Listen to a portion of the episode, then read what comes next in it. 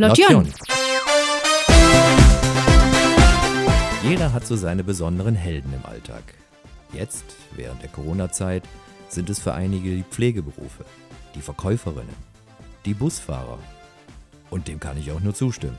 Aber meine Favoriten waren und sind es auch heute noch die Existenzgründerinnen. Sie haben eine bestimmte Idee, mit der sie sich selbstständig machen, einen Traum, der sie dazu antreibt, viele Stunden in der Woche für anfangs, im schlechtesten Fall bleibt es sogar so, wenig Geld zu arbeiten. Häufig verlassen sie dafür sogar einen sicheren, gut dotierten Job mit Urlaubsanspruch und Krankengeld. Stattdessen müssen sie sich selbst krankenversichern, für das Leben im Alter vorsorgen und sicherstellen, dass sie Monat für Monat weiter existieren. Natürlich gibt es Fälle, dass Existenzgründer nach kurzer Zeit bereits finanziell wesentlich besser dastehen als vorher. Das finde ich auch klasse, da würde ich immer applaudieren. Aber meine Helden, das sind die immer wieder Aufsteher. Die Kapitäne, die in rauer See weiter das Ruder bedienen und sich bei allen Hürden und Widrigkeiten nicht unterkriegen lassen. Von einer solchen Heldin möchte ich euch in der heutigen Podcast-Ausgabe von Lotion erzählen.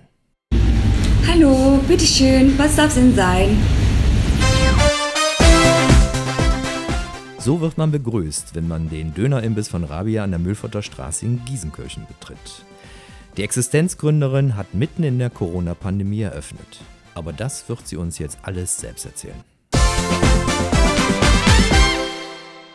Hallo, ich bin Mirabia Dubiel, bin 47 Jahre alt, in Neuss geboren, habe ein kleines Geschäft auf der Müllvaterstraße Giesenkirchen und äh, halt ein kleiner Dönerladen ist das. Und wann hast du den eröffnet? Und im März, 9. März habe ich es eröffnet. Mhm. Ja, und dann kam natürlich diese Corona-Pandemie. Ja. Und da hatte ich wirklich die erste Zeit ein sehr großes Problem gehabt durch den Kundenzahl, mhm. weil man ja die Kunden auch nicht rein, reinlassen durfte. Mhm. Ja, halt, äh, da haben mich aber die Nachbarschaften mich sehr viel unterstützt. Ja. Konntest du denn auflassen am Anfang oder musstest du schließen? Nein, ich durfte mhm. es auflassen, aber ich musste es von der Türe aus bedienen. Ja. Das ist natürlich eine absolute Horrorvorstellung. Man hat gerade eröffnet und dann kommt so eine Krise, Richtig. die ja keiner äh, vorhersagen konnte. Und äh, ich meine, du hast ja auch entsprechende Investitionen hier getätigt. Ja, dann. ja, das habe ich ja auch. Mhm. Ne? War ja auch wirklich eine schwierige Zeit, muss ich das so sagen. Ist immer noch, aber ja. ein bisschen besser. Mhm. Und äh, vorher hatte ich natürlich dann bis 14 Uhr auf durch die Krise. Mhm. Und äh, da habe ich wirklich nur Frühstück gemacht, habe das äh, Laden um 5 Uhr aufgemacht, da gab es belegte Brötchen. Um 5 Uhr machst du schon auf? Richtig, um 5 Uhr mache ich schon auf. Wann bist du denn dann hier? Um 3. Um 3? Richtig.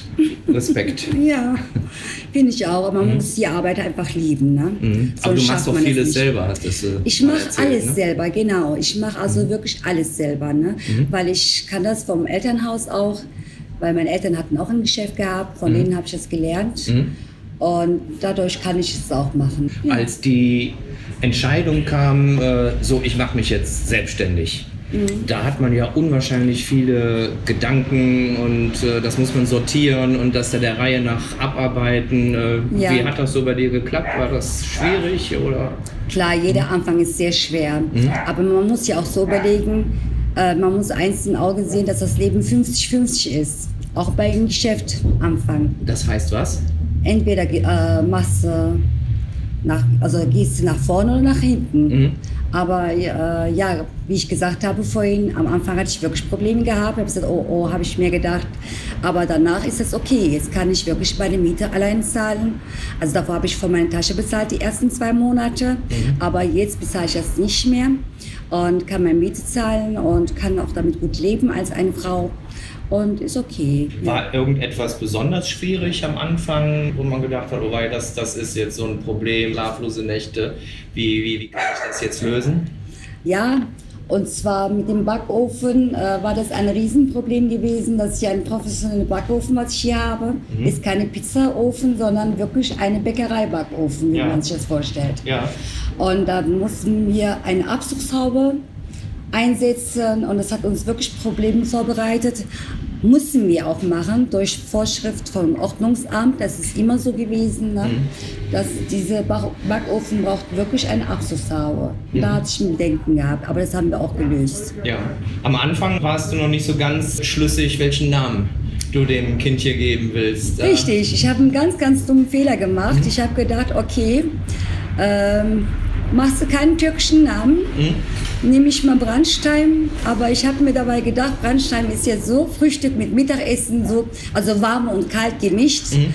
Und das habe ich aber ich selber falsch aufgefasst, mhm. dass ich dann das Warme als Mittagstisch genannt habe, was mhm. ganz verkehrt war. Mhm.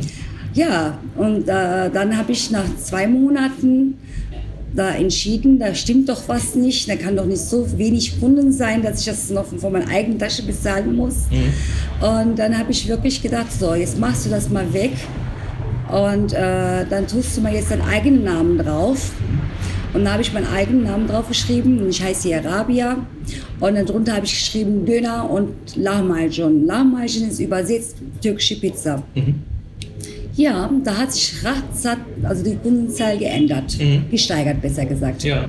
Gibt es so Tage, wo du denkst, ach, andere Leute, die gehen so von morgens 9 bis nachmittags 17 Uhr arbeiten, danach können die abschalten, haben mit nichts mehr an der Mütze. Bist du da so manchmal ein bisschen neidisch, dass du das bereust, dich selbstständig gemacht zu haben? Nein, gar nicht, gar nicht. Wie gesagt, man muss wirklich diesen Beruf lieben. Mhm. Wenn man das nicht also mag zu kochen oder zu backen, dann kann man das gar nicht, also sollte man gar nicht riskieren. Mhm. Und man muss auch sein, das Geschäft, das eigene Geschäft, wie das eigene Haushalt sehen, dass man sagt, so, dass mein Tag, mein Leben Leben besteht auch aus diesem Laden.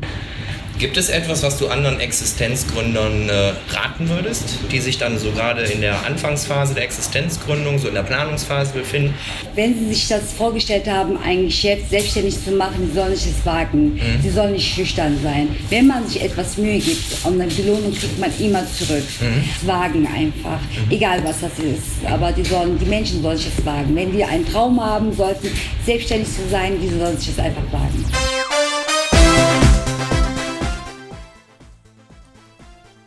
Das war Rabia Dubie, die uns davon erzählt hat, was es bedeutet, mitten in der Corona-Pandemie eine Existenzgründung vorzunehmen. Mit all seinen Widrigkeiten und Barrieren, die dabei auftreten können.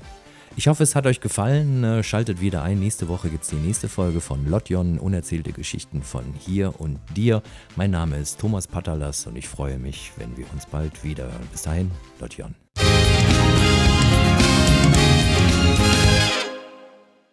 Lotjon.